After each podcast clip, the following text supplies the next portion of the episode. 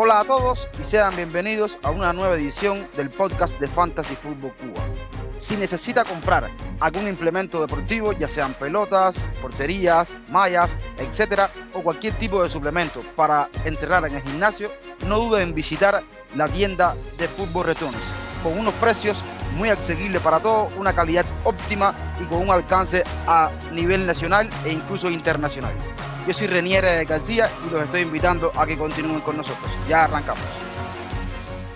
En el episodio de hoy nos reunimos para hablar sobre lo sucedido en los octavos de final del Mundial Qatar 2022. Para eso voy a contar con la presencia de dos miembros de nuestro equipo. Le doy la bienvenida a mi hermano Paz. ¿Cómo estás?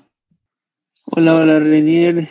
Todo bien, aquí disfrutando el Mundial y y todas las sorpresas que nos ha dado, el buen fútbol y, y algo que no podemos tener todos los que solo tenemos cada cuatro años y siempre nos da felicidad. Así es, brother, y también contamos con la presencia de José. ¿Cómo estás, hermano? Buenas, ¿qué tal, Jenny? Un saludo para ti, para todos los que nos escuchan. Es un placer estar por aquí analizando lo que fue los octavos de final de esta Copa del Mundo y, ya estando solamente ocho partidos para que se nos acabe. Ya falta poco, José, y este programa es especial porque además tendremos eh, tres invitados. Los primeros son dos muchachos que tienen su canal de YouTube, Cobrando la Jugada. Eh, bienvenido y gracias por aceptar la invitación a Jairo Cora. ¿Cómo estás, hermano? Hola, Renier. Eh, muchas gracias a todos por, permitirme estar aquí con ustedes a debatir un rato de, fútbol, que es lo que nos gusta, ¿no? Y hablar del Mundial, que es la, fiesta más grande que, tiene este deporte. También, miembro del equipo de Cobrando la Jugada, es Owen ¿Cómo estás? ¿Qué tal, Renier? Al igual que Jairo, muy agradecido por la invitación aquí a tu, a tu programa y aquí obviamente encantado, ¿no? De hablar de lo que más nos gusta, el futbolito, hermano, que nos queda poco, como lo dijeron ya. También nos dejará sus comentarios sobre dos partidos de los más interesantes de estos sectores al final, nuestro amigo Iñaki María desde Segovia, España, miembro del equipo Código Puscas. Antes de comenzar el debate, señores, vamos a una pausa y ya regresamos.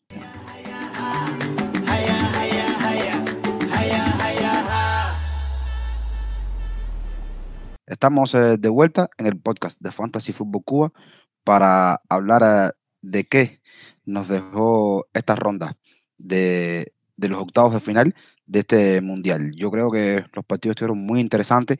Vamos a comenzar eh, escuchando la opinión de nuestro amigo Iñaki sobre dos partidos que él consideró bastante interesantes. Escuchemos a Iñaki. ¿Qué tal amigos? Pues sensaciones un poco contrapuestas, diría yo, con tanto el partido, la eliminatoria de Inglaterra contra Senegal, como la de Francia contra Polonia, porque es verdad que encuentran la pegada. Eh, en ese sentido, yo creo que son dos selecciones que no te están perdonando la vida, me parece fundamental, pero por otra parte sí que creo que a nivel de dominio eh, están encontrando antes el gol que, el dominio del propio partido. Es decir, eh, con Inglaterra, por ejemplo, nos encontramos una propuesta del equipo africano. Aliou Cissé mm, está construyendo, o ha construido, porque ya no lo vamos a ver, una Senegal que está siendo competitiva a través del orden defensivo y no necesariamente metiéndose atrás. Se quedó sin Sadio Mané, no tenía creatividad ni, forma de llegar al gol a través de, su ataque per se y dijo, bueno, pues a la vez que destruimos vamos a conseguir robar la pelota y hacer daño tras, tras recuperación. Y yo creo que eh, fue un buen ejercicio por parte de, de Senegal el hecho de ir a emparejar arriba, hacerlo con orden y, robar la pelota. No vi a Inglaterra cómoda de inicio, pero bueno, vi individualidades sobre todo. Vi tres eh, jugadores que estuvieron por encima del partido de octavos de final, Jude Bellingham, eh, Harry Kane, que me ha parecido de hecho yo creo el mejor de los tres, y Phil Foden como novedad, se cayó Sterling por esos motivos personales, pero bueno, veremos a ver si regresa lo primero a tiempo y lo segundo con la confianza de Southgate después de este partidazo de, de Phil Foden. Y respecto a Francia, yo creo que también vimos un contexto similar con una Polonia que si había sido defensiva, esta sí, de meterse bloque bajo, defender por acumulación, pues nos encontramos con que en octavos, esto no sé si por presión social o por qué, pero vimos una Polonia que dio un paso adelante, que, que, no replegó tan atrás y que llegó por momentos en la primera parte a tener más balón que, Francia y tenerlo mejor. Tiene incluso una triple ocasión, eh, dos diez de Sielinski, eh, incluso uno saca Barán bajo palos, o esa triple ocasión, no sé si es de Zielinski o Kaminski la que termina sacando el del United eh, bajo palos, pero bueno, tuvo esa para ponerse por delante, perdonó y cuando perdonas a un equipo que tiene a Kylian Mbappé en modo quiero llevarme el mundial siendo la gran estrella de Francia, pues nos encontramos una Francia muy solvente. Eh, Griezmann me volvió a gustar muchísimo. Eh, no participó tanto como en otros partidos, pero creo que cualitativamente el eh, media punta estuvo, estuvo francamente bien, pero sobre todo esas dos definiciones de, de que yo definían como le ha tocado trabajar un domingo, bueno, al final esto es un trabajo para ellos, le ha tocado trabajar un domingo por la tarde y, lo ha resuelto mm, con, esa eh, potencia de disparo, con esa agresividad, como a quien no le gusta trabajar un fin de semana, pero bueno, realmente yo creo que disfrutó en un partido que además pasó a la historia eh, para Giroud y para Lloris, eh, porque para el delantero fue el, cuando se convirtió en el máximo goleador en la historia de, de Francia, y para el portero por igualar con Lilia Turam como el que más internacionalidades tenía. Así que Kylian Mbappé fue capaz de eclipsar esos dos hitos históricos con un partido que junto al de Leo Messi yo catalogo como las dos mayores individualidades de todos los octavos de final. Bueno, vamos a comenzar hablando del primer enfrentamiento que se dio en los octavos de final, que fue el duelo entre Países Bajos y Estados Unidos.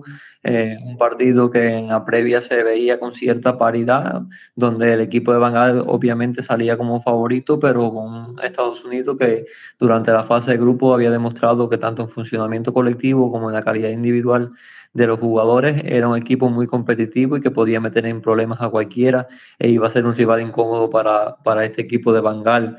Eh, pero sin embargo el duelo fue trabajado y fue planteado prácticamente muy bien por, por Luis Bangal, un entrenador que es especialista en, en, plantear este tipo de duelos, sobre todo a un partido de eliminación directa, eh, con marcas personales, que es el estilo que, que ha tratado de transmitir a esta selección holandesa con marcas personales que, que, crean duelos individuales en prácticamente todos los sectores del campo, pero sobre todo siendo más aférrimos en la zona de la media cancha, donde los tres mediocampistas holandeses se emparejaban con, con los tres mediocampistas de Estados Unidos y en ningún momento les permitía recibir con facilidad y con los atacantes siendo más bien eh, en posiciones intermedias, siendo los jugadores que tapaban líneas de pase hacia esa zona media y también con carrileros que, se emparejaban con los laterales rivales y con los centrales sobre los delanteros de, de Estados Unidos. Y a través de este planteamiento la selección holandesa fue capaz de imponer su plan, sobre todo sin balón, porque el equipo de Bangal, a diferencia de lo que había sido previo al Mundial, eh, la mejor fase que hemos visto durante esta competición ha sido con, en el aspecto sin balón, porque con balón se han visto menos finos y menos eh, eh trabajados y sobre todo menos fluidos que como se habían visto en la previa y, a partir de este planteamiento lograron imponer su plan, fueron mejores durante el partido y se llevaron un resultado que prácticamente nunca peligró porque en el momento que Estados Unidos descontó, ellos rápidamente respondieron con el 3-1 y se llevaron una victoria. Este partido nos deja muchas cosas para debatir, eh, pero sobre todo yo creo que termina imponiéndose el plan de Luis Van que, que da una clase de, a través de su pizarra de lo que es capaz de hacer y, y permite que su equipo con, con su aportación se meta dentro de los cuartos de finales y sea un equipo que sea muy incómodo para cualquier rival.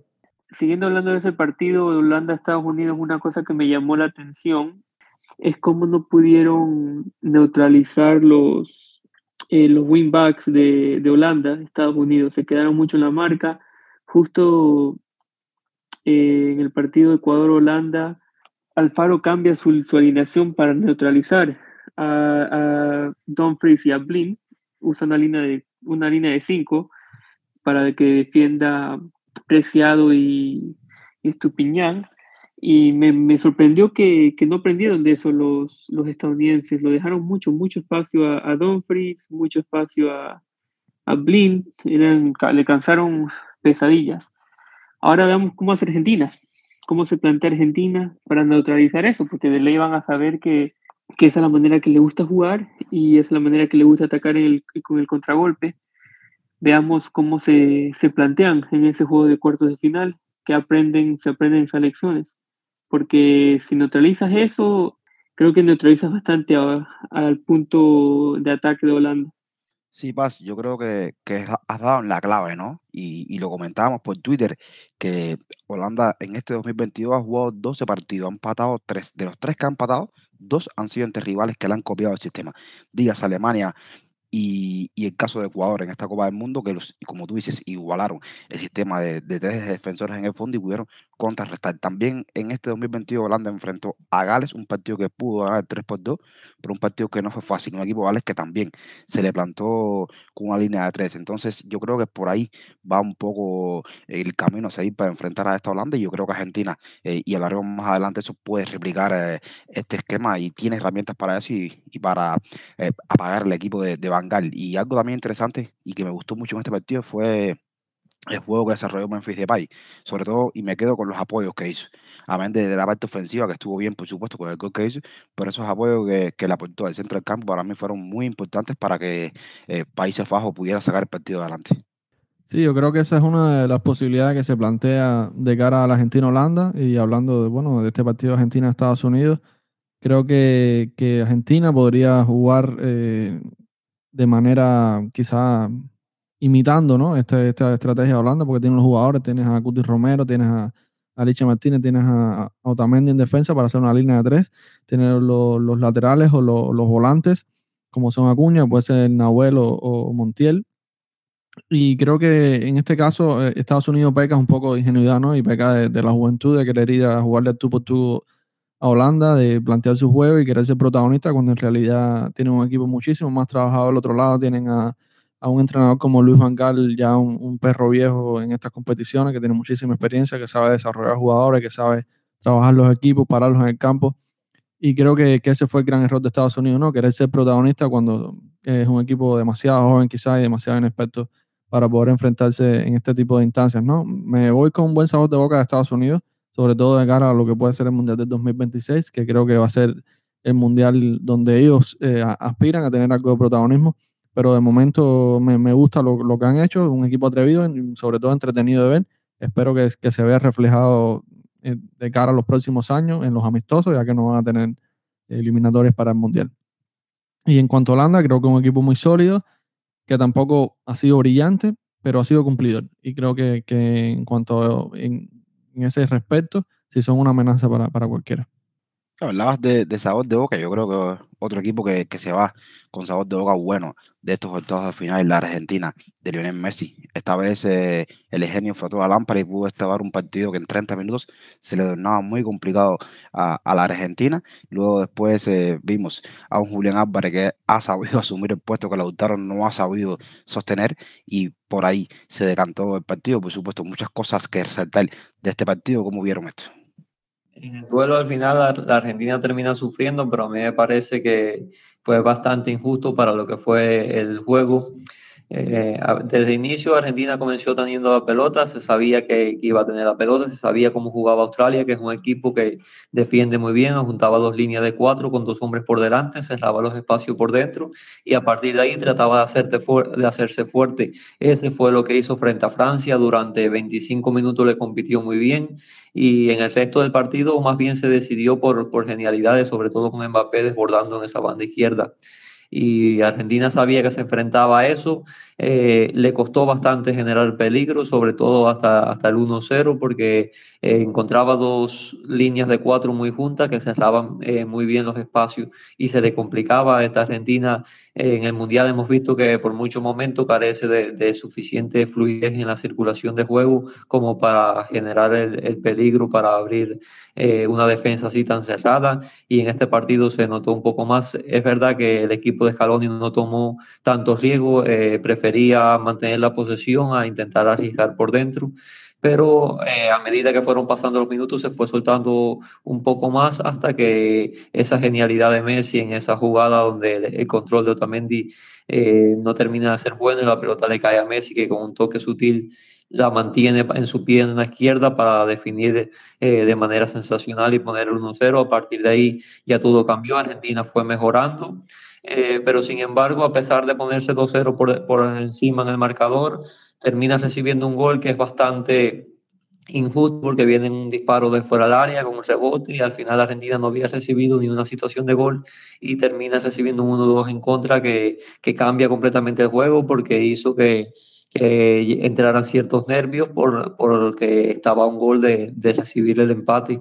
Y ahí a partir de ahí llegaron dos situaciones de, de peligro para su propio arco. Una gran jugada de Bejic, el lateral izquierdo de Australia, donde se quita hasta cuatro jugadores eh, de Argentina y donde Lisandro Martínez tiene que llegar a salvar en el último instante de manera prodigiosa.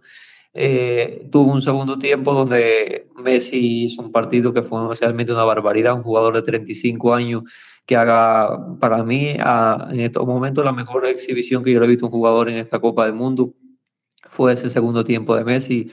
Eh, fue realmente impresionante con la edad que tiene, coger la pelota y todavía ser capaz de, meterse entre 4, 5 y 6 defensores eh, desde su media cancha hasta dentro del área rival. Es algo prácticamente increíble y que todavía nos asombra cuando pensamos que Messi ya no podía hacerlo. Y a partir de ahí Messi generó hasta dos y tres situaciones para Lautaro Martínez, que desafortunadamente para la Argentina eh, el delantero del Inter no, no estuvo nada fino, viene bastante afectado con la confianza, quizás esa definición que tuvo en el partido ante Polonia que le tocó entrar en el segundo tiempo y también recibe un pase mano a mano y lo falla, le ha afectado en la confianza. En este partido eh, falla dos clarísimas y, y desafortunadamente para Argentina tiene que recuperarle porque es un jugador muy importante, al menos si no titular, para que en lo que queda de Copa del Mundo entre de cambio. Y esta aquí fue una de las causas por las que Argentina sufrió porque no concretó para poner el 3-1 y al final en la última del partido el Dibu Martino eh, tiene que erigirse héroe para salvar al equipo en una victoria que es más dramática de lo que realmente debería haber sido porque Argentina eh, fue bastante dominador del encuentro y fue muy superior como para ganarlo con más facilidad. A mí me gustó bastante de Australia en el hecho de que quiso plantarle cara a una Argentina que obviamente se veía favorita. Yo creo que es meritorio, ¿no? Al final de cuentas, a pesar de que Argentina sí fue dominadora, lo Australia planteó un partido para buscar ganarlo y no encerrarse.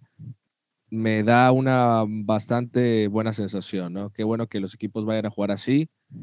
Eh, al contrario de lo que puede ser otros equipos, como en el caso de, lo vimos en, en el Serbia-Brasil, ¿no? Que se buscan encerrar, buscar el partido en contragolpe y demás. Yo creo que acá Australia, aunque de menor calibre, le sacó más de un susto a todos los argentinos, sin duda.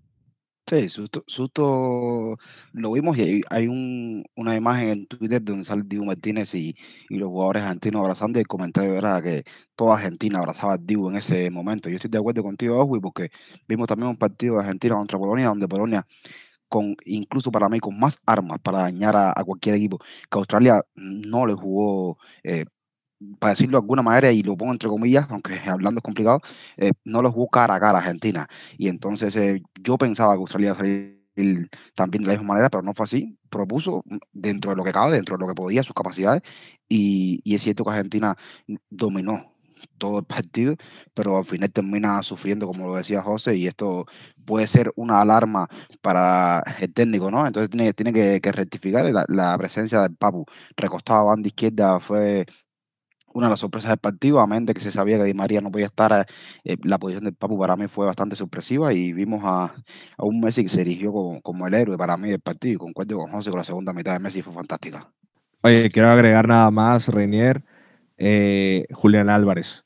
Lo de Julián Álvarez creo que es para estar viendo al, próximo Kun Agüero. Yo lo voy a poner así. Creo que es el próximo goleador. Va a hacer muchísimos goles en la Premier League. Estoy seguro de eso. Y es la nueva estrella. Y yo creo que tiene que estar en este momento por arriba de Lautaro. Eh, eso es bueno. Yo, yo se lo he comentado a Jairo lo importante que es tener una competencia interna y sobre todo en estos partidos de knockout el hecho de tener a alguien como Julián y, ponerle presión a Lautaro para que también pueda agarrar su máximo nivel en estos últimos partidos va a ser clave para que Argentina se pueda imponer en los siguientes partidos.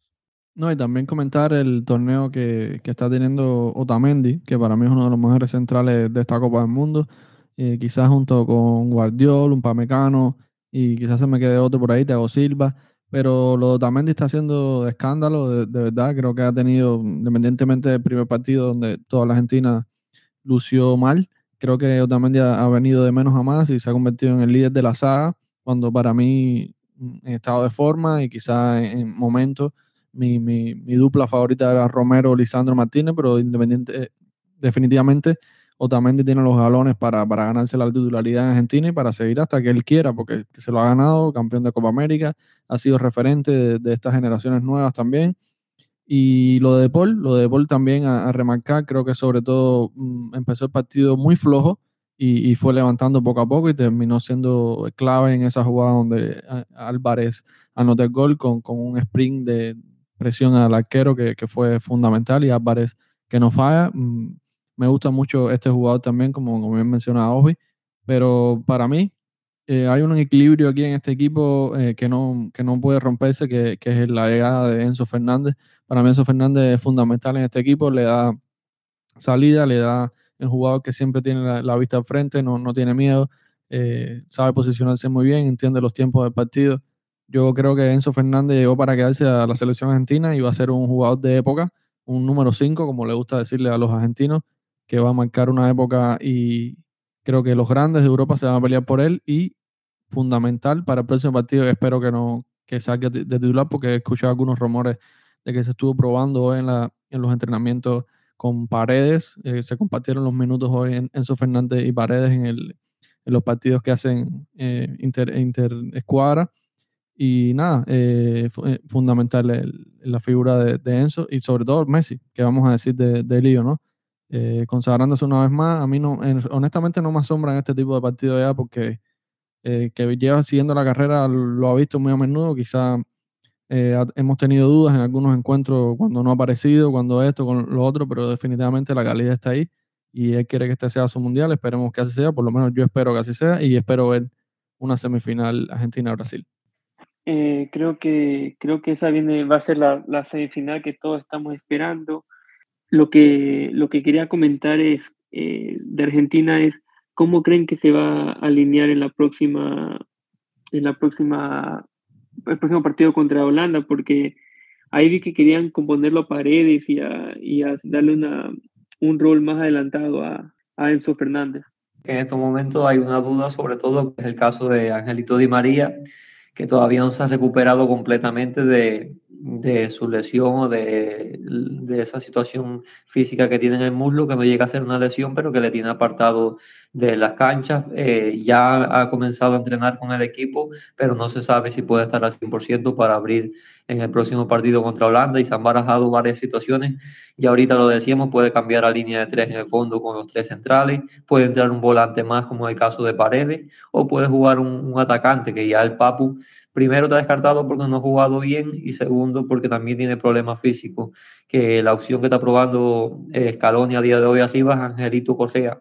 Yo creo que son las tres opciones que hay según lo que, lo que esté planeando Scaloni para plantear este partido. Vamos a ver cuál escoge. Yo creo que la línea de tres centrales me gusta mucho por, por lo que hemos hablado de que para enfrentar a Holanda sería ideal, eh, pero creo que un cuarto volante también podría hacerlo. De todas formas, no tener a Di María sobre la cancha es una baja importantísima para Argentina porque eh, Argentina, por, por el perfil de sus laterales, tiene poca amenaza en el uno contra uno por fuera.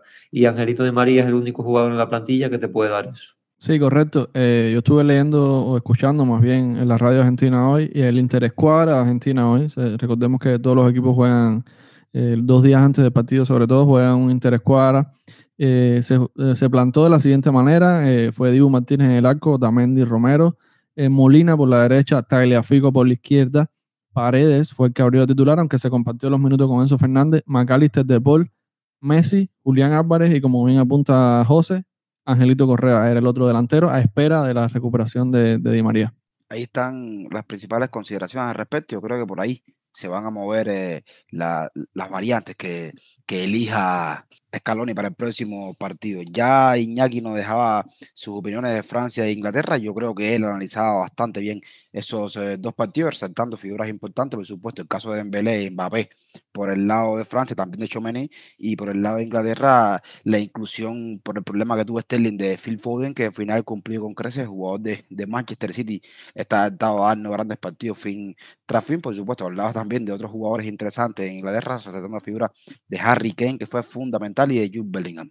Entonces, estos dos partidos los vamos a brincar y vamos a caer ya en el día 5, donde se efectuaron dos partidos también. Uno de ellos parecía el más parejo a priori, donde Japón enfrentaba a Croacia fue la primera tanda penal de estos octavos eh, de final que Croacia pudo solventar con un gran Dominik Livakovic bajo palos, atajando penales y dándole el pase a los cuartos de final al equipo croata que otra vez llega a esta instancia y vuelve a jugar una prórroga en mundiales, su cuarta de manera consecutiva en fase de caos, quitando la final de 2018. ¿Cómo vieron ustedes este partido? ¿Qué les pareció?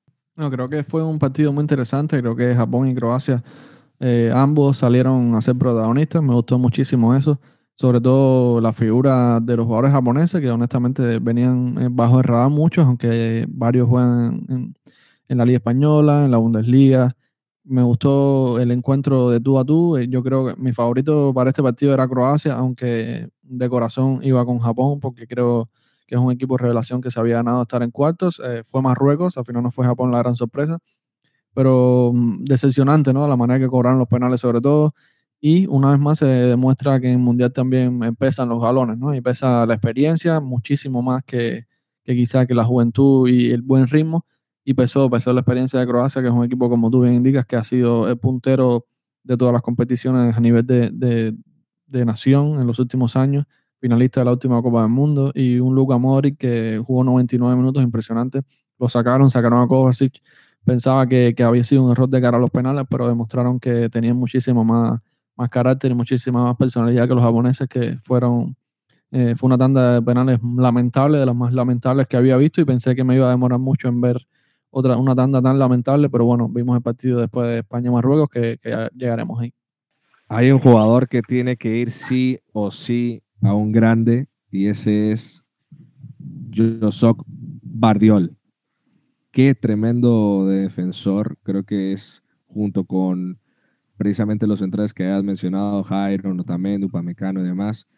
Creo que está siendo uno de los mejores defensores de este mundial. Eh, ya lo habían estado tasando por 90 millones el Chelsea en junio del 2023, pero no creo que vaya a ser su única novia. ¿eh? Eh, es un excelente jugador, tiene bastante buena salida, defiende como un animal y cuidado con, con Croacia que está bastante, bastante sólida. Yo, el partido eh, me, me, pareció un, un partido de dos mitades. Así yo creo que Japón salió con todo, que no era, no era muy una, no era una característica de Japón. Siempre comienzan un poco despacio y ya en el segundo tiempo lo, lo arrancan a jugar mejor. Pero en cambio aquí este primer tiempo lo vi que Japón atacó bien, tuvo para meter más goles, solo, solo metió uno, pero tuvo para tuvo más chances y de ahí creo que la experiencia de los croatas en el segundo tiempo sobre así se, se, vio, se vio, se vio la experiencia y se vio la jerarquía de los de sus jugadores, no nunca se desesperaron. Eh, me pareció bastante a los cómo ganaron los partidos en el 2018, en el Mundial 2018, que eran así, partidos que fueron a dos tandas de penaltis y a tres partidos extra, entonces esa experiencia ayuda. Eh, me pareció muy raro que lo saca Modric a Perisic eh, antes de los penales, pero ahí toca, así toca la, eh, así es el pudo y lo y le funcionó. En este partido yo solo quiero mencionar un par de detalles que me parecieron muy interesantes. En Japón, el caso de que tenía suspendido al defensor Itakura, que había venido siendo regular dentro del equipo y, y que siempre permitía que, que Tomiyasu entrara en la segunda mitad fresco y fuera es un jugador para, para, esos momentos. En este partido no contó con, con, ese tipo de alternativa, incluso para cambiar a línea 4 en algún momento o a, línea de 5 según dependiera. Y tampoco tenía disponible por problema físico a Cubo, que era un jugador que si bien no había tenido una gran Copa del Mundo eh, y no había sido titular siempre, siempre eh, podía ser o un revulsivo entrando o en los momentos que fuera titular le daba opción a uno de los jugadores que fueron titulares entonces de ser revulsivo. Eh, y esto hizo que llegara sobre todo al tramo final bastante cansado porque tanto Itu como Ritsudoa como Kamada llegaron a ese, a ese tramo final del partido eh, sobre todo los últimos eh, minutos del, tiempo regular, más el tiempo complementario, los que estaban todavía sobre la cancha llegaron bastante cansados y creo que no pudimos ver ese Japón que en los minutos finales era un equipo más incisivo, más allá de que mi toma siempre que entra puede revolucionar el juego, pero no es lo mismo un solo jugador que tener más jugadores frescos y yo creo que Japón extrañó un poco esto. Y por el caso de Croacia, está la situación de su delantero centro, que es probablemente la posición más débil que tenga el equipo.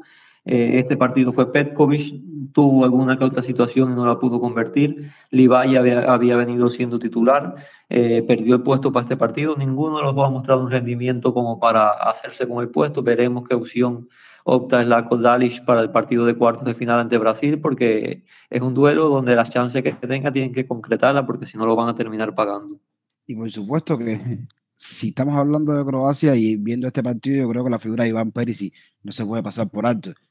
Un jugador que sabemos que Luka Mori es el líder del equipo, pero Iván Perisic yo creo que sin tener el brazalete de capitán puesto es el que, el que aupa y es el que aparece en los momentos claves en cuanto a ofensiva se refiere hace un golazo, mete un golazo de cabeza que es, lo firma cualquier nueve de cualquier delantero centro. Y, y, nada, es el que le da el empate y después tuvo otra oportunidad también de hacer un gol. Perisi siempre aparece en estos momentos. Para mí es un jugador eh, que ahora en el Tottenham puede mostrar muchísimo su calidad, pero yo creo que no se le da el valor que tiene este futbolista, ¿no? Capaz y, muy potente en cualquiera de las posiciones que juegue, ya sea de carrilero, por derecha o por izquierda, o como juega en Croacia un poco más adelantado, yo creo que es fundamental en el esquema de, de, Croacia. Vamos entonces, señores, a otro partido que se jugó ese mismo día. En ese partido jugaba Brasil, la pentacampeona del mundo, enfrentaba a Corea en un partido que se tornaba, por supuesto, interesante, sobre todo por ver qué, qué tanta guerra le podía dar Corea a Brasil, no fue mucho. Un enorme partido de Carlos Enrique Casemiro. Eh, Wang no pudo sostener a, a, Casemiro del centro del campo y Brasil les cayeron los goles en el primer tiempo, en la primera media hora, le cayeron como panes. Figura Neymar otra vez en el primer tiempo, estuvo bastante bien, vendado el tobillo por la lesión, pero rindió la altura. Vinicius, un jugador que en la Copa del Mundo ha tenido la tónica de no ser eh, tan preciso en cada uno de los regates que intenta, pero cuando logra superar su marcador siempre saca petróleo. Este partido no fue la diferencia, hizo gol y asistencia. ¿Cómo ustedes vieron este partido? ¿Cómo vieron a Brasil y a Corea? Como la favorita, como la favorita de este mundial. Eh, Brasil creo que baja las revoluciones, eh, demasiado, demasiado despreocupado en el terreno de juegos, que tiene muchas variantes, ¿no? Y a pesar de bajas sensibles como la de Alex Telles y Gabriel Jesús, eh, aún así el equipo puede componerse con múltiples variaciones si el partido lo amerita, ¿no? Y creo que de ello Tite ha hecho un excelente plantel. La gente de Brasil, está compacta desde el vestidor, tiene mucha calidad, incluso jugando sin Neymar también han demostrado solidez, pero es que ya lo remarcaste, ¿no? Neymar es sin duda el jugador especial, ¿no? Es el jugador que, que hace las cosas distintas, que maneja el terreno de juego, que maneja hasta Brasil, es el cerebro. Me encanta, me encanta la manera de jugar, eh, son, son muy eléctricos, van todos al ataque, es muy explosivo, creo que junto con, con otras plantillas como a Inglaterra y Portugal, esta Brasil es bastante vasta, ¿no? Y de nuevo recalco, va a ser sin duda la favorita a ganar Qatar 2022. Yo creo que sobre todo, y todos lo sabemos, fue una exhibición de, del talento brasileño. Eh, esos jugadores, esos cinco atacantes que tienen, que cuando encuentran espacio son capaces de, de sacar la magia que hay en sus botines y inventarse jugadas que, que asombran a, todo el mundo pero que también se encontraron con un escenario que fue bastante favorable, sobre todo por una Corea que asumía bastante riesgo. Eh, cuando pasaba el ataque, incorporaba muchísimos jugadores y una vez que perdía la pelota, el equipo quedaba muy expuesto. Así Brasil encontró las, las primeras situaciones de peligro, se combinaron también con errores de ellos en la saga. Y cuando Corea se puso por debajo, fue valiente, hay que aplaudírselo, nunca eh, vaciló eh, mirando el resultado, sino que siguió atacando y muchas veces hasta rompió el, el, partido atacando constantemente a Brasil, pero todo hacía que su defensa quedara mano a mano con la defensa brasileña numéricamente y, esto para el talento que tienen los atacantes brasileños no se perdona. Eh, y Brasil prácticamente decidió el juego en 30 minutos y después un poco como que sacó el pie del acelerador, pero ya era demasiado tarde y, se sabía que, que, esta selección coreana iba a tener muchas dificultades porque era un equipo que, que no, no, trataba de replegar y, por mucho tiempo y cuando lo hacía tampoco era muy sólido, sino que más bien era un equipo que se hacía fuerte teniendo la pelota, pero ante Brasil no iba a ser capaz de hacerlo. Para mí el, el partido fue, fue como lo esperábamos, una fiesta brasileña. Bien, sí me gustó mucho ese comentario de, de, de Corea que que sí se venía jugando un fútbol bonito, pero ya, ya llegaron a contra, contra Brasil y ya no se pudo dar más. Eh, y me gusta siempre pensar que hubiera pasado si Uruguay, por ejemplo, hubiera pasado de ronda y le hubiera tocado Brasil, Uruguay. Uruguay siempre le hace partidos difíciles a Brasil eh, en la historia. Entonces eso me hubiera gustado ver un poquito más que Corea, un clásico sudamericano.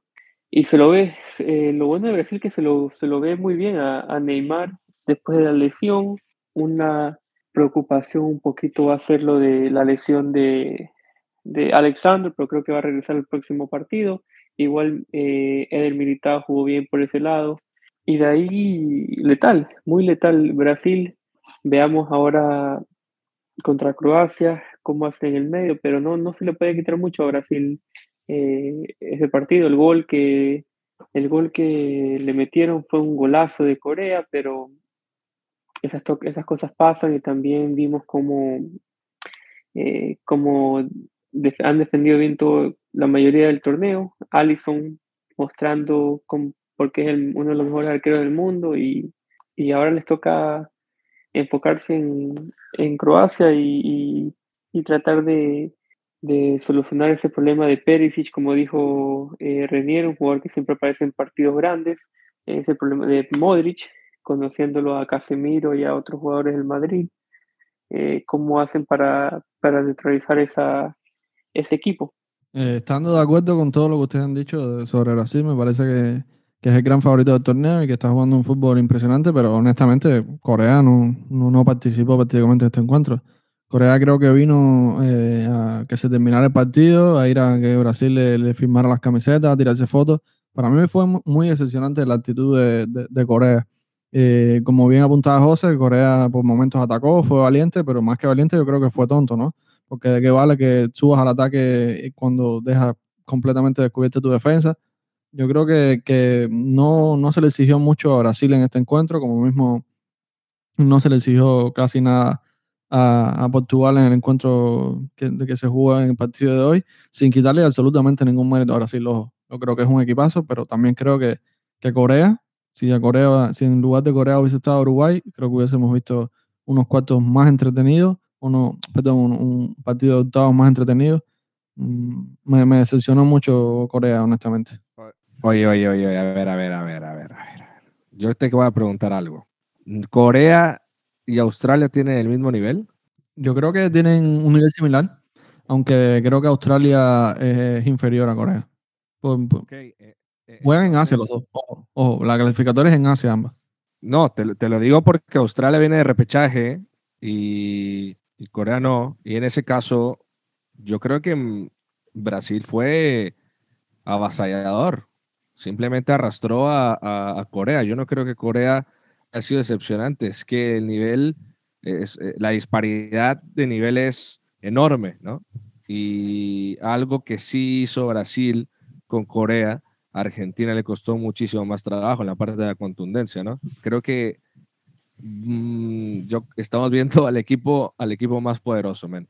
Hermano, hermano, a ver. Eh, no, no, no.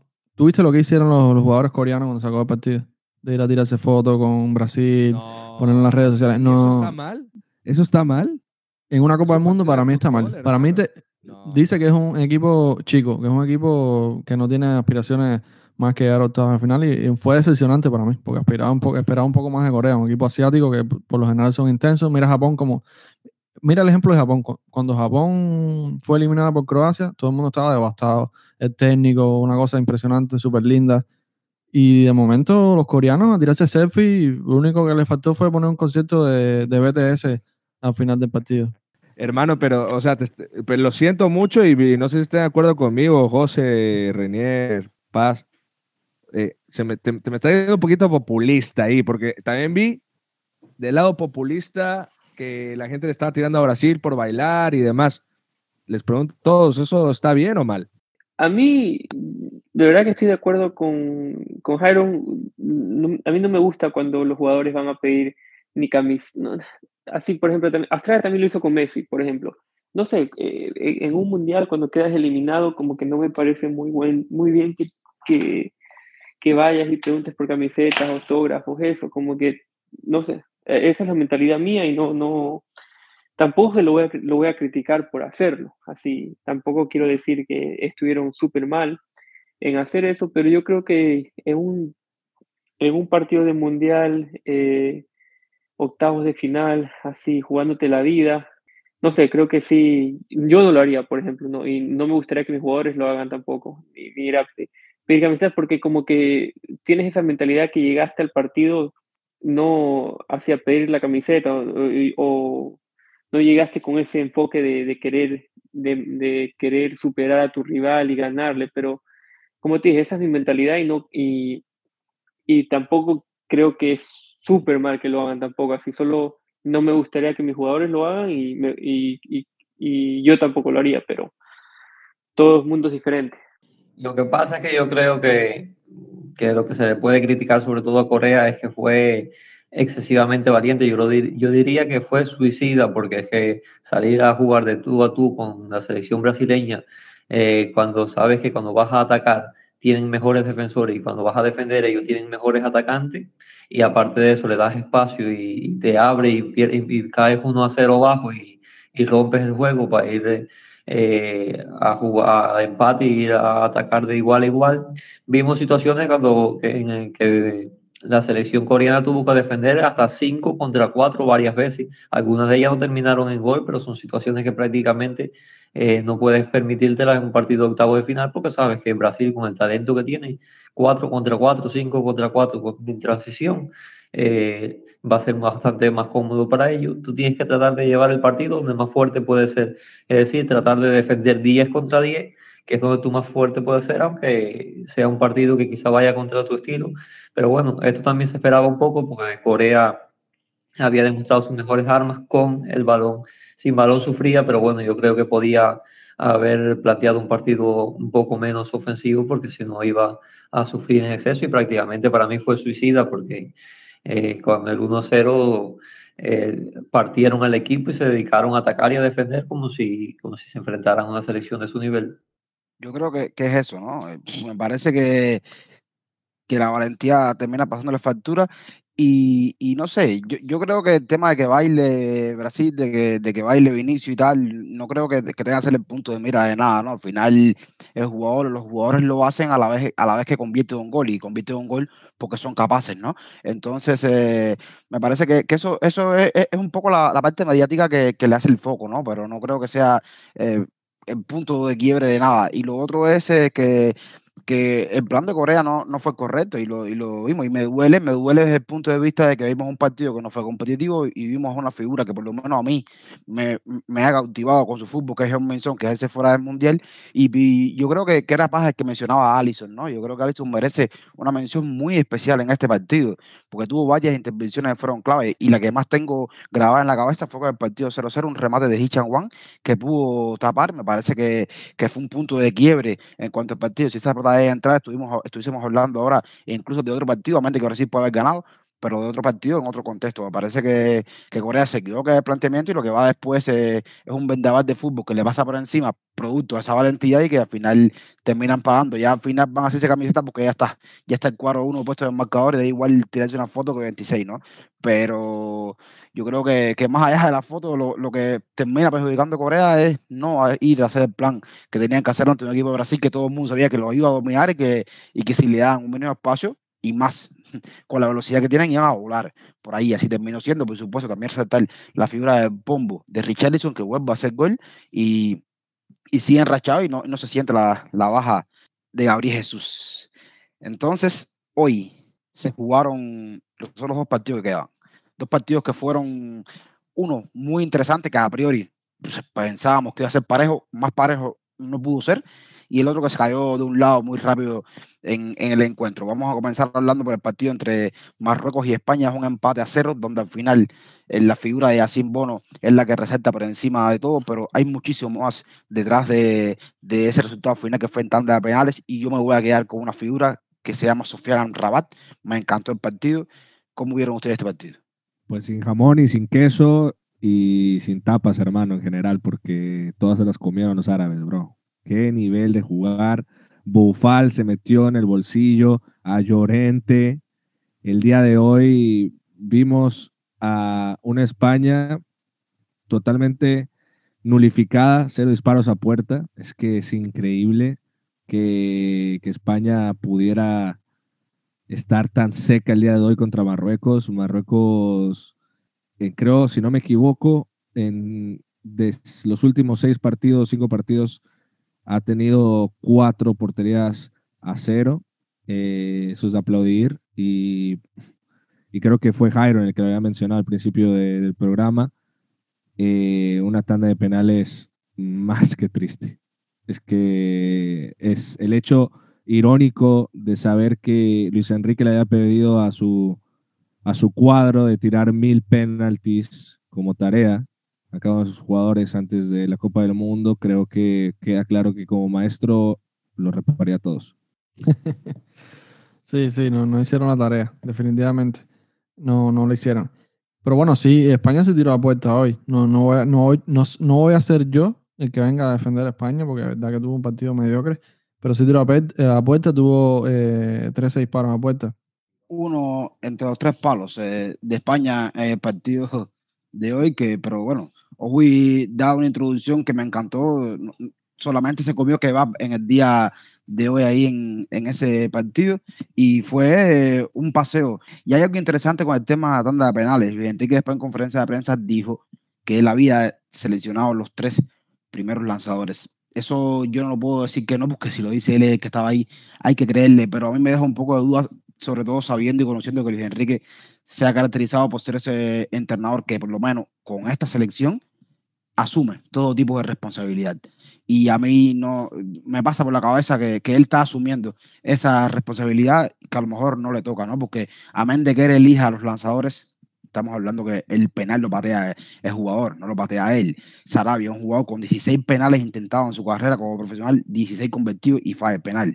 Y, no sé, no sé yo qué, qué tanta responsabilidad tiene Luis Enrique en elegir los lanzadores. Para mí la responsabilidad es netamente de los jugadores y por supuesto deficientes muchos mucho los jugadores de España, pero ojo, para mí es la selección de las que podíamos llamar candidata con menos talento ofensivo en esta Copa del Mundo. No, estoy de acuerdo, eso lo estuve analizando también eh, hace poco y creo que, sí, que, que, Luis Enrique está absorbiendo quizá la presión, quizá mirando a una posible retirada de Luis Enrique de la selección española. Eh, las declaraciones de hoy dijo que estaba muy contento con, la federación y con el presidente de la federación, pero que tenía que, mirar por el futuro de la selección española y, reflexionar en estos días a ver si, si iba a continuar o no al frente de la Roja. Yo creo que, que, no se equivoca con los dos primeros lanzadores. Creo que Sarabia entra fresco al partido. Como tú bien dices, tenía 16-16, cobraba penalti en, en, el Sporting, en, incluso en el PSG creo que ha cobrado algunos también. No recuerdo si anteriormente, eh, cuando estaba en el Betis, ¿no? no creo que cobraba uno que otro, algún que otro penal. Pero Carlos Soler tuvo actriz de penales contra Real Madrid eh, en una temporada antes de irse al PSG. Creo que la, la temporada anterior a irse. Y creo que sí se equivoca en, en cuanto a Sergio, Sergio Busquets, creo que estaba muy cansado ya, no, no era el momento de ponerlo, aunque creo que Luis Enrique se ha caracterizado por dejar que los jugadores se autogestionen un poco dentro del terreno de juego, ¿no? Y creo que aquí sí él estaba pegando, diciendo una mentira piadosa quizás, no sé, pero, pero sí creo que, que puede haber sido eh, los propios jugadores los que se han colocado en la tanda de penales, no, no una decisión propia de él. En cuanto a los lanzadores, para situaciones normales del partido, él ha dicho en, los streams que hace que él se lo deja a los propios jugadores y a Sergio Busquets como capitán que elijan ellos quién lanza los penaltis en, en la jugada. Solo menciono esto como un dato, bueno, para tanda penal solo, solo ellos saben que, que eligieron. Y en cuanto al partido, fue un rival que de esos que se hacen incómodo a la España de Luis Enrique de siempre, eh, esos rivales que se le encierran atrás y que obligan a que España ataque posicional y tenga que mostrar recursos en ese sentido. Siempre o casi siempre era Luis Enrique le costó mucho este tipo de, de equipos, sobre todo lo vimos en todo el proceso eh, de él, sobre todo en aquella Eurocopa, donde incluso el mejor partido lo hizo ante Italia, un rival que le venía a disputar la posesión, que tenía una idea de juego completamente diferente.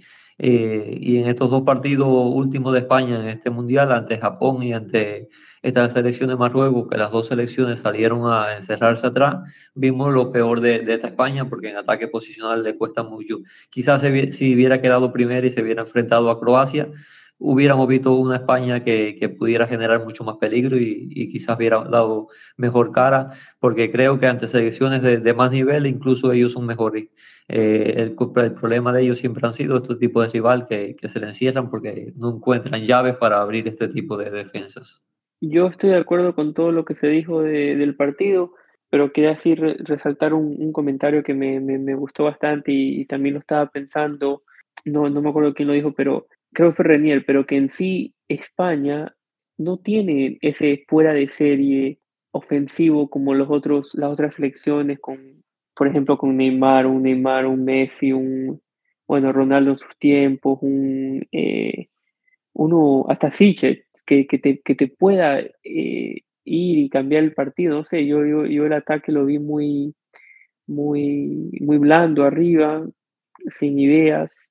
Eh, Olmo, Torres, Asensio, no sé, no, no, no, no lo vi, lo vi faltando ideas y faltando, eh, le falta un goleador. En sí, Morata sabemos que llega, ya metió goles, pero también se falla bastante, pero le falta también un jugador que, que marque la diferencia en sí, de que pueda, de pueda desbordar uno contra uno, que pueda crear cuando todo esté cerrado. Esos jugadores no los tiene para mí España, tiene excelentes jugadores, pero eso creo que es lo que le falta. Si, miramos la, la delantera de, de, Marruecos, es a ver, Nesiri, Bufal, eh, Siches, ok, Dani Olmo, Ferran Torres y, Asensio, creo que solamente por los equipos donde juegan, creo que vemos que la calidad no puede ser muy superior a la de Siches, por ejemplo, a la de Dani Olmo, que es titular en, Leipzig, o Ferran Torres, que juega en Barcelona. Todos sabemos que Ferran Torres se come 200 goles por, por temporada, pero creo que, que aquí también Luis Enrique tiene algo de culpa, ¿no? Yo que he sido muy defensor de Luis Enrique porque me ha gustado mucho el proceso de selección que ha tenido, eh, porque ha seleccionado a sus jugadores, ha sido una apuesta arriesgada, pero ha sido su apuesta y yo estoy a favor de la gente con personalidad y de la gente que, que, se atreve a ciertas cosas para lograr una diferencia. Creo que no le salió bien y cuando no te salen las cosas y tomas muchos riesgos, el fracaso es más rotundo aún, ¿no?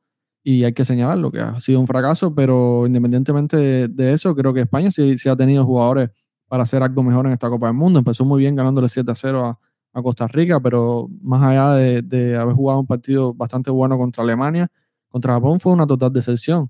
Y ahora contra Marruecos, nada de nada. O sea, no, no fue capaz de, de, de, encontrar una solución para estos equipos que se le encierren atrás. Y eso es culpa del entrenador, eso no es culpa de los jugadores. Y creo que España sí tiene una plantilla interesante. No tiene una plantilla para candidata a Copa del Mundo, pero sí para ganarle a Marruecos y llegar a cuartos de final. Cuando yo digo con, con talento arriba, me refiero no comparándolo con el rival de turno, no, me refiero a jugadores que puedan ser capaces de romper en el día de hoy, por ejemplo, el bloque defensivo que tenía Marruecos, porque si un equipo se te encierra atrás, la forma más eh, viable para romper esa defensa es un jugador que, que sea capaz de, de, de saltar marca él mismo con regates, ¿no? Yo creo que el único jugador así, ese perfil que tenía, era Ansu Fati, por ejemplo, no está al nivel, o Nico Williams, que, que, lo intentó cuando entró, al final termina saliendo para, para colocar el lanzador de penal, pero no tienes ese tipo de jugador que te pueda romper ese tipo de bloque, ¿no? Por eso es que yo hablaba de talento diferencial y va a mencionar a nombre, otro nombre que, que, se le pasó a mencionar, pero no, no puede ser olvidado, es Kylian Mbappé, un clásico de, de, esas funciones, ¿no? Y también quería resaltar algo que me llamó muchísimo atención, y es el caso de los porteros dando de penales. Vimos a Yacine Bono dando una clase magistral de que es un portero parador de penales. Y no lo digo porque haya atajado los penales. Estoy hablando de que sabemos que los penales por lo general los falla el cobrador. ¿Qué hacía Yacine Bono? Esperaba ya Bono estaba viviendo de que los lanzadores de España tiraran suave o tiraran centrado para parar para, los pedales. Nunca se adelantó a ningún cobro, siempre aguantó y, y espero que se patearan como fueron flojos y a una altura que le alcanzaba, pude llegarle. Y en el caso de Unai Simón vimos un portero que es evidente que no es un parador de penales, además de las estadísticas, en por ciento estaban bastante parecidos, pero no se mostró como un parador de penales, sino trató siempre de anticipar al cobrador. Y eso, cuando el cobrador detecta que tú estás haciendo eso, sencillamente es mirarte, aguantar que te muevas hacia un lado y cobrarlo hacia el otro. Yo creo que, que es importante lo que, lo que hizo Bono en este partido en la tanda de penales. Me encantó muchísimo. Es una clase magistral de cómo se paran penales. Los que no, a los que no pudieron parar en este partido, en otro partido, fue a los, a los portugueses. Le dieron un vendaval, un baile futbolístico a Suiza y como aquella vez en la Eurocopa, que pudieron ganarla sin CR7 en la cancha, hoy también sin CR7 pudieron solventar el partido con un Gonzalo Ramos con 21 años haciendo un hat-trick increíble, con, con definiciones de todo tipo, porque define picadita, porque define el primer poste y porque fue capaz de hacer todo. Además, dio una asistencia. Vimos también la ausencia de otro de los jugadores baluartes en este equipo, como Joao Cancelo, que por supuesto con un entorno diferente, con condiciones de equipo diferentes en el City se sale, en Portugal no sigue igual, y Santos apostó por Dios a lo que está a buen nivel y por Guerrero que al final termina haciendo gol y asistencia. Y un centro de campo donde William fue el elegido para ocupar eh, la posición de cinco en decremento de Rubén Neves, que había venido siendo el jugador usado en esa posición, y Portugal se sale. Un partido para mí muy bueno de Joao Félix, como vieron, como ustedes vieron este partido. Y mira, antes de que empiece Jairo a saltar y a decirme que soy fanboy, yo apoyo muchísimo la decisión de, del técnico portugués. Fernando Santos, la verdad que me ha callado a mí la boca el hecho de tomar la decisión de después de lo que sucedió al cambiar en el partido anterior, ¿no? Bueno, es que la estrella del día de hoy es sin duda su sustituto, ¿no? Gonzalo Gonzalo Ramos, que hoy se marca un hat-trick y además se mete un pepinazo en el primer gol. Muchísima calidad para definir también en el tercero.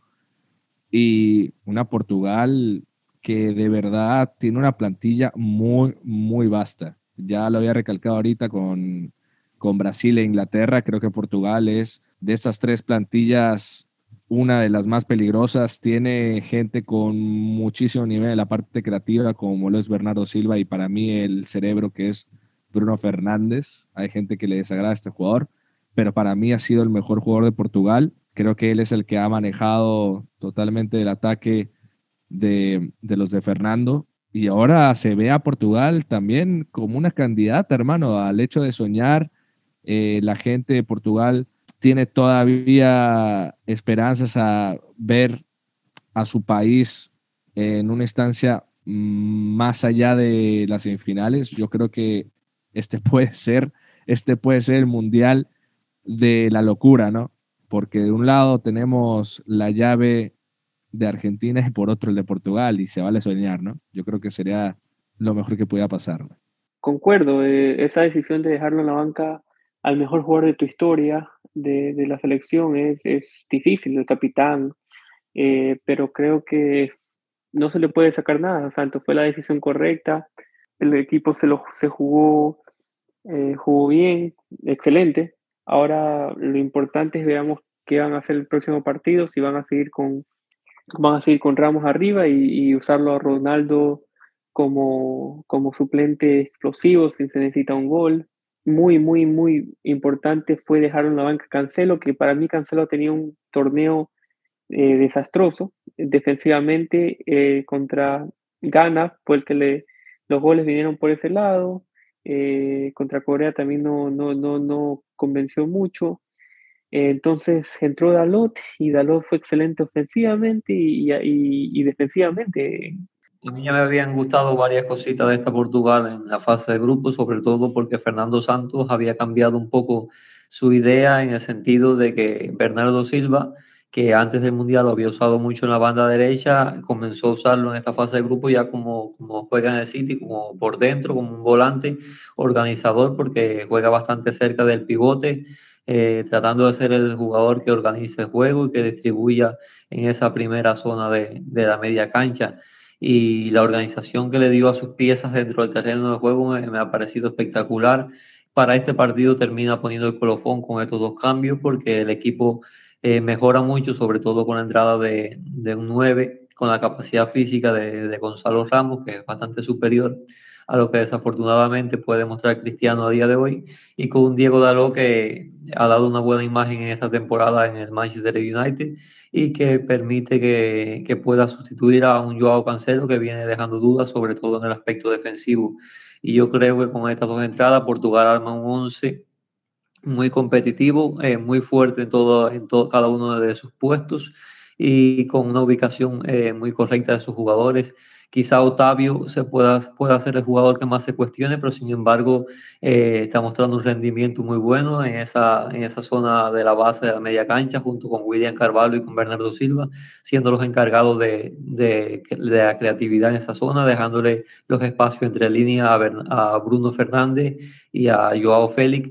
Un Joao Félix que hoy dio una exhibición de talento. También hay que decir que, que la selección de Suiza a mí me decepcionó ver para este partido. Había hecho una fase de grupo bastante seria. Es un equipo que, que en los últimos torneos, tanto en Eurocopa como en Mundial, había dado siempre una buena imagen y sin embargo en este partido vi un equipo bastante desorganizado, que dejó muchos espacios y que prácticamente durante eh, todo el encuentro no pudo competir como, como es capaz de hacer. Eh, fue superado totalmente por una selección portuguesa y no pudo plantar cara porque ellos sí tienen esa capacidad para, para hacer que, que, el duelo hubiera sido diferente, para competir de una mejor manera y hacer que el duelo hubiera sido cerrado y muy complicado, muy complicado para la selección de Fernando Santos. Sin embargo, eh, decepcionaron, fueron, estuvieron muy lejos de su mejor versión y Portugal aprovechó y dio una exhibición y se va con una goleada histórica que, que le da un, eh, un peso importante de cara a la candidatura para la Copa del Mundo. No, impresionante, impresionante esta Portugal que vimos hoy.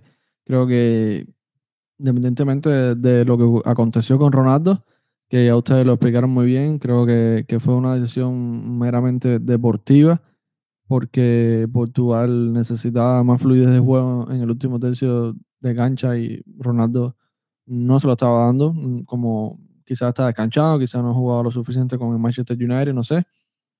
Eh, creo que sigue siendo una base importante para el conjunto de portugués, el conjunto luso, pero quizá puedan usarlo de una manera diferente, no, no como titular, porque hoy la rompió Gonzalo Ramos. O sea, hat pero hat contundente.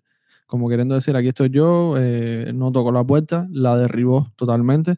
Creo que sería un error sentar a este muchacho, creo que no pueden sentarlo después de lo que hizo hoy. Y nada, creo que Portugal, como ustedes bien dicen, va a ser una de las grandes candidatas a ganar la Copa del Mundo después de esta exhibición. Veremos qué puede hacer contra Francia o contra Inglaterra. Le quedan solamente dos partidos para colarse en la final. Y es una posibilidad, es una posibilidad muy grande que le ganen a Marruecos.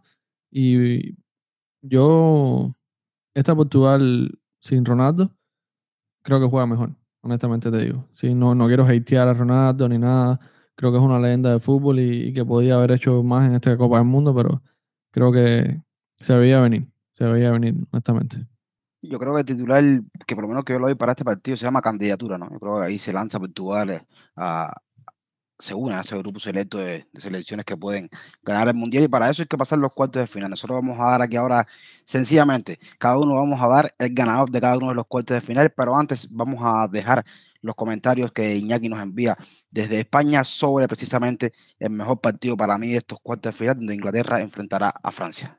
Respecto al partido del sábado, yo creo que puede ser em, un duelo cerrado, sobre todo porque tanto Inglaterra como Francia están haciéndose fuertes a través de ceder la iniciativa y, matar en el momento preciso. O sea, son dos elecciones, ya digo, con mucha pegada, pero con más problemas a la hora de proponer. Sí que me está sorprendiendo Francia, que yo creo que no es tan tan rígida como venía siendo en el camino al, Mundial. También es verdad que tiene unas individualidades que eh, no extraña esto que, que, voy a decir, pero estoy viendo que aunque la esperan un poquito más atrás, pues te puede con un desborde de Usman Dembélé por derecha ganar línea de fondo, poner centros, lo mismo de Mbappé por izquierda. Estos dos se están encontrando, de hecho, eh, tiene a Giroud que para jugar de espaldas, eh, dejar apoyos y, habilitar eh, a la segunda línea de cara, creo que también suma. O sea, para el escenario que vislumbrábamos de Francia, de tener un centro del campo muy poco creativo, sí que creo que la figura de Grisman, los mencionados extremos, el pase filtrado de Upamecano, todo esto va a ser clave un día más contra Inglaterra, porque Inglaterra ya sabemos que no es un equipo que le guste jugar abierto con Gareth Southgate. No sé si con línea de 4, con línea de 3. El sistema en Francia yo creo que el 4-2-3-1 está eh, bastante asentado ya.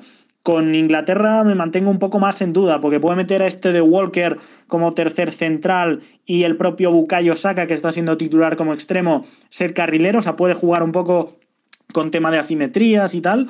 Creo que por, por ahí la pizarra de Southgate puede tener claves, puede tener incluso mm, eh, plan A y plan B para eh, poder hacerle daño a Francia o poder eh, dibujar un escenario que, que, no tenga tan estudiado Didier Deschamps pero, pero sí, yo creo que tendrá que asumir algo más de protagonismo mientras se mantenga el 0-0 Francia. Es la selección, yo creo, mm, más, más favorita en esta eliminatoria, ¿no?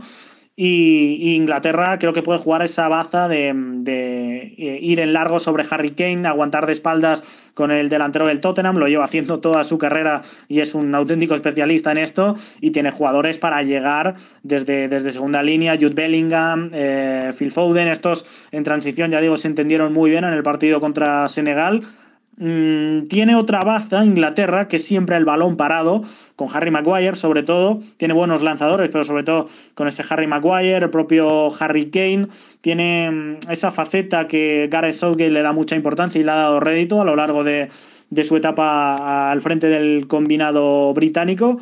Y en Francia, pues eh, más quizá eh, dependientes por momentos de la individualidad que de una fase del juego, pero Francia creo que también si se pone por delante te mata. Así que partido yo creo de quien marque el primer gol va a tener mucho camino hecho y, esperemos que no quede un partido muy cerrado con, pocos goles que, no nos haga disfrutar tanto. Un placer eh, haber estado con vosotros y hablamos para la siguiente, ¿vale? Gracias, Iñaki. Un placer siempre contar contigo. Ojalá que nos vuelvas a acompañar en otro de nuestros episodios. Entonces, nosotros seguimos, señores. Vamos ahora sí a pronosticar. Sencillamente, vamos a dar el ganador. Por orden, Croacia-Brasil. ¿Quién es el ganador de este partido para ustedes? Bueno, el duelo de, de Brasil-Croacia yo lo veo 65-35 a favor de la selección brasileña. Yo veo que gana Brasil, eh, en porcentaje no sé, pero, pero creo que le gana 3 a 1 eh, para mí el, partido. Brasil dominando, creo que 3 a 1 me parece un resultado plausible, sin duda. Gana Brasil, honestamente no veo manera de que, de que Croacia pueda eliminar a Brasil en cuarto de final. Sería una de las grandes sorpresas de los mundiales. Bueno, por supuesto, yo creo que, que me uno todos ustedes con, con, los pronósticos y lo voy a dar eh, 60-40 porque estamos hablando de unos cuartos eh, de final. Yo creo que, que no va a ser tampoco tan disparejo el partido. Entonces, pasando al otro duelo, Países Bajos y Argentina. Un partidazo, esta vez voy a empezar yo. Y doy este duelo 60-40 igual para Argentina. Gana Argentina 60-40%. Y yo veo un partido muy parejo. Eh, de verdad que creo que, que para mí Holanda puede dar la sorpresa, pero al final, al final creo que gana Argentina 2 eh, a 1. 51-49 a favor de Argentina. El porcentaje lo va a definir Lionel Messi. Gana Holanda. Con penales. No, mentira. anulo Mufa, anulo Mufa. No quiero mufar. Lo dejo ahí. Gana Holanda por penales, lo voy a dejar ahí. Está bien la estrategia de no mufar el resultado. Me gusta eso. Marruecos, Portugal. Me voy por Portugal 55 a 45. Portugal arriba 60-40. Yo creo que Portugal gana, creo que se le acaba la, la historia a Morocco, a Marruecos y creo que Portugal gana 2 a 0. Wow, sin meter las manos. No, yo sí, lo, sí veo el triunfo de Portugal, pero le va a costar bastante trabajo contra Marruecos. Porcentaje 55-45. Yo veo el triunfo de Portugal también. Creo que, que, ganan los lusos. Y también para unirme a esto de los porcentajes, eh, lo veo 75-25. Señores, sin duda alguna, el partidazo de los cuartos de final Inglaterra-Francia. Y muy a mi pesar y con dolor en el pecho, Inglaterra avanza a, a las semifinales. Y en por ciento, por supuesto, 55-45, más, más parejo no puede ser. A mí la cabeza me dice que es un 55-45 para Francia, pero me ha gustado mucho lo de Inglaterra en esta Copa del Mundo. Ha resuelto tres de sus cuatro partidos por goleada y por eso te pongo un 51-49 para Francia, pero con esa desventaja mínima. A ver, está muy complicado esta, ¿eh? Está muy complicada. Es que va a depender muchísimo de cómo salgan los jugadores a revelación, sobre todo bueno, no revelación, sino los jugadores más jóvenes y que son los que están acarreando a sus selecciones, como es el caso de Jude Bellingham de Inglaterra y obviamente Kylian Mbappé, ¿no? Para mí muy parejo, voy a dejarlo en la mínima, igual 51-49, pero aquí lastimosamente como mi corazón madridista se lo voy a tener que dar a Francia, hermano, aunque no quisiera, pero sí. Uf, tremendo partido, de verdad que que es muy difícil, pero creo que ya por los porcentajes, 51-49, Francia gana 2 a 1. Pero bien peleado, bien peleado. Hasta penales, quisiera decir. Sí, no, no recuerdo qué dijo José. No sé si voy a tener que ir yo al desempate o no. José, ¿dijiste que ganaba Francia o ganaba Inglaterra? Francia 51-49. Ok. No, yo iba, si había desempate, eh, igual creo que, que, que ganaba Francia. Creo que gana Francia este partido. Creo que Mbappé está en un momento de forma impresionante. Y, pero gana por la mínima igual. No, creo que. Yo quisiera que ganara Inglaterra, honestamente te digo. Quisiera, no quisiera que repitiera el campeón, pero veo a esta Francia muy seria. Y veo difícil que, Inglaterra pueda, pueda superarlos. Lo cierto, señores, es que pronosticar en estos cuartos finales es, es una locura, pero bueno, hemos intentado y a ver al final qué, sale de esto, ¿no? Ya toca ir eh, despidiendo. Yo le voy a agradecer a Jairo por aceptar la invitación. Hermano, un placer que hayas compartido con nosotros. Ojalá se pueda repetir eh, en otro episodio y pueda acompañarnos en un episodio de FPL cuando arranque la temporada. Sí, seguro, hermano. Aquí voy a estar para colaborar en alguna que otra ocasión y nada, un placer estar con ustedes. Y para decirle a los que no nos conocen que tenemos un proyecto que se llama Guardando la Jugada Usualmente salimos lunes y miércoles por YouTube en vivo, hablamos de las Champions, hacemos pronósticos, estamos haciendo simulaciones de los partidos en FIFA también y lo que queremos es que cada aficionado tenga su voz y su punto de vista. Pueden interactuar con nosotros en Twitter, en Instagram, arroba CLJugada y en nuestro canal de YouTube, por supuesto, Cuadrando la Jugada. Ahí los esperamos a todos. Gracias. Y tengo mi, mi fantasy también, ya me metí en la liga de ustedes, así que también voy a estar comentando y, sumando amigos aquí a, a esta dinámica que está muy interesante. Por supuesto, cuadrando la jugada no lo hace solo. También lo hace con Ojo y Noriega. Doy también las gracias a Ojo por estar con nosotros en el episodio de hoy. Por supuesto, las puertas de Fantasy Football Cuba están abiertas para ti, hermano. Un placer de verdad haber sido parte del episodio con ustedes. La verdad que me encanta hablar de fútbol, me encanta hablar con gente que tiene mucho criterio. La pasé bastante bien y te mando un fuerte abrazo y por supuesto, apuntado a las próximas. Yo me estoy despidiendo, un placer haber compartido con todos ustedes un rato hablando de este Mundial de Qatar 2020. Dejo a José Abbas para que se despidan. Yo los exhorto que sigan a los muchachos en YouTube. Y bueno, José Abbas ya pueden despedirse. Yo me estoy despidiendo. Chao. Bueno, me despido aquí de, todo el equipo. Gracias por siempre eh, escucharnos todos y gracias por todos los criterios que dieron eh, de hablar de este, de este Mundial. Eh, nos despedimos y hasta la próxima. Bueno, un saludo para todos los que nos escucharon y ha sido un placer compartir equipo con todos ustedes. Estamos llegando al final del episodio de hoy. Ha sido un placer eh, contar eh, con todos ustedes por aquí. Recuerden que pueden seguirnos en las redes sociales. En Twitter nos encontramos bajo la cuenta arroba fan-food-cuba. También pueden seguirnos en Telegram y ser parte de nuestra comunidad y participar en el debate que tenemos a diario. Yo soy Renier ya me estoy despidiendo. Recuerden que en la descripción del podcast aparecen las cuentas personales de cada uno de nosotros y como siempre les digo, chao, los quiero y cuídense.